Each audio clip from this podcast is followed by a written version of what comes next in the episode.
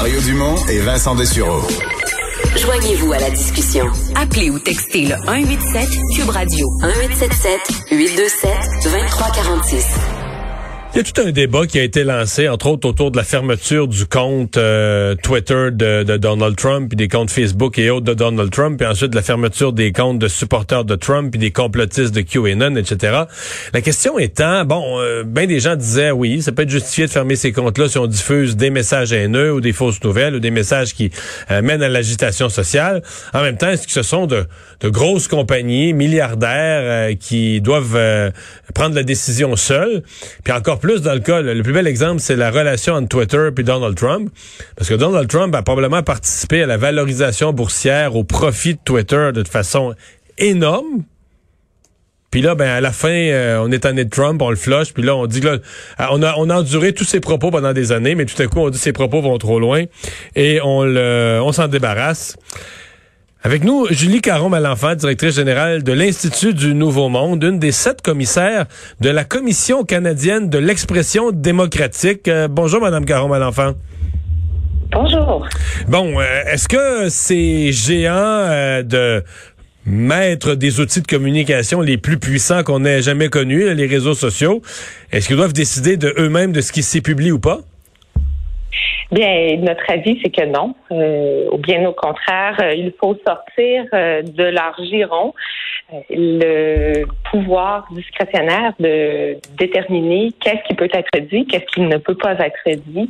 et il faut apporter ça sur la place publique et avoir une conversation ouverte et transparente sur le sujet.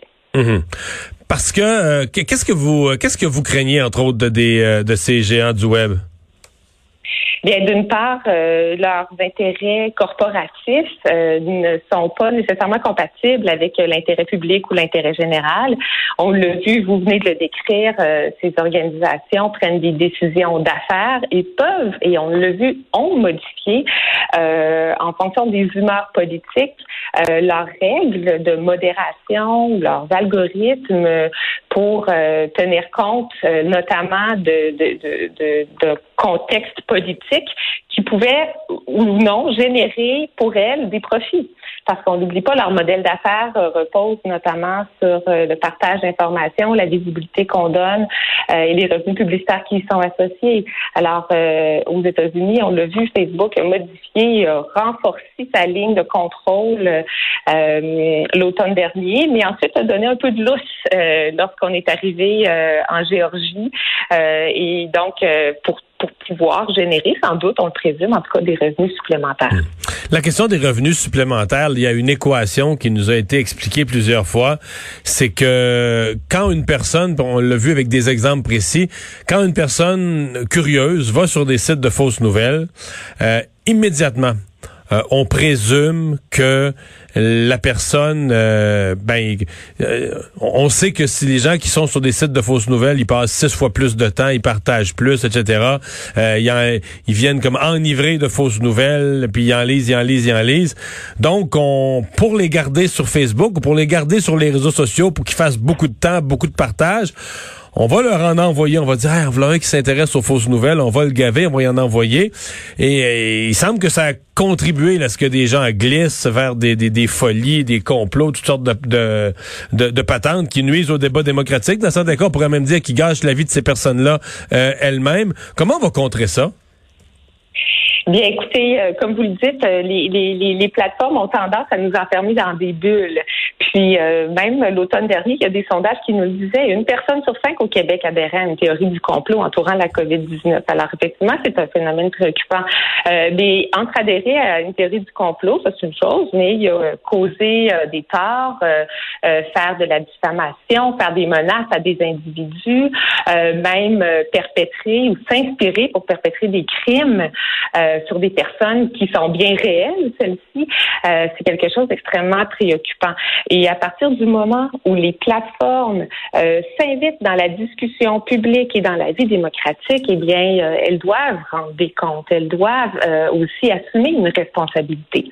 Alors, la commission sur laquelle j'ai siégé, on a commencé nos travaux au printemps dernier, a formulé un rapport et on présente six grandes recommandations qui visent finalement à, encadrer davantage les activités de ces plateformes, mais surtout à ramener euh, dans l'espace public euh, les discussions, mais surtout les choix qu'on doit faire en termes de ce qui est acceptable ou non. Euh, et une de nos premières, ben, en fait, notre première recommandation, c'est de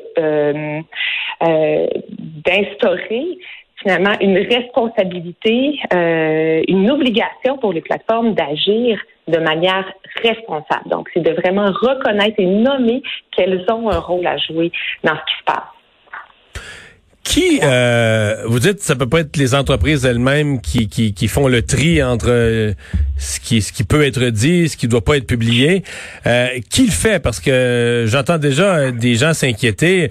Est-ce qu'un groupe de bien, parce qu'un groupe de bien-pensants va décider, bon, des opinions euh, sociales, politiques, qui ont le droit de citer, qui ont pas le droit de citer? là, j'imagine déjà, exemple, un dossier comme la critique des religions. Là. Pour certains dans le mouvement woke, dans les mouvements très à gauche, on devrait jamais critiquer les les, religions, sauf la religion catholique, mais toutes les autres ne doivent pas être critiquées, etc. Euh, ça, euh, on, euh, qui, qui, qui se retrouve dans ce dans ce rôle de déterminer ce qui peut être publié et ce qui peut pas l'être? Oui, ben votre question est bonne et puis nous-mêmes on se l'est posé effectivement parce que euh, d'une part on veut pas, on ne souhaite pas que les plateformes euh, pratiquent des euh, de la censure par exemple de manière défensive en voulant éviter des amendes par exemple si trop d'informations haineuses ou dérangeantes étaient publiées sur leur plateforme, elles peuvent tout simplement décider avec leurs algorithmes d'éliminer ça à la source. Euh, donc, on le souhaite pas. On peut pas cette censure-là. Euh, mais euh, on ne souhaite pas non plus, par exemple, que l'État devienne le, le, censeur non plus de, du discours public. Alors, en fait, ce qu'on propose, c'est qu'il y a un organisme de réglementation, bien sûr, qui opère à l'intérieur de notre cadre législatif et qui est une institution publique qui soit mise sur pied pour superviser l'ensemble des, des, activités. Je pense qu'il est important et l'expérience nous le démontre, l'autorégulation ne fonctionne pas. Donc, il faut qu'on ait un organisme de réglementation, d'une part. Mais ce qu'on souhaite aussi, c'est que cet organisme de réglementation puisse s'appuyer sur un conseil des médias sociaux, un organisme indépendant qui aurait justement le rôle d'accompagner cet organisme-là, mais aussi le rôle d'animer une discussion et de, de, mettre en place des processus consultatifs de l'ensemble des parties prenantes, que ce soit les plateformes, parce que je pense qu'elles ont un mot à dire, il ne faut pas non plus les exclure complètement, mais la société civile, euh, les représentants de différents organismes et les citoyens.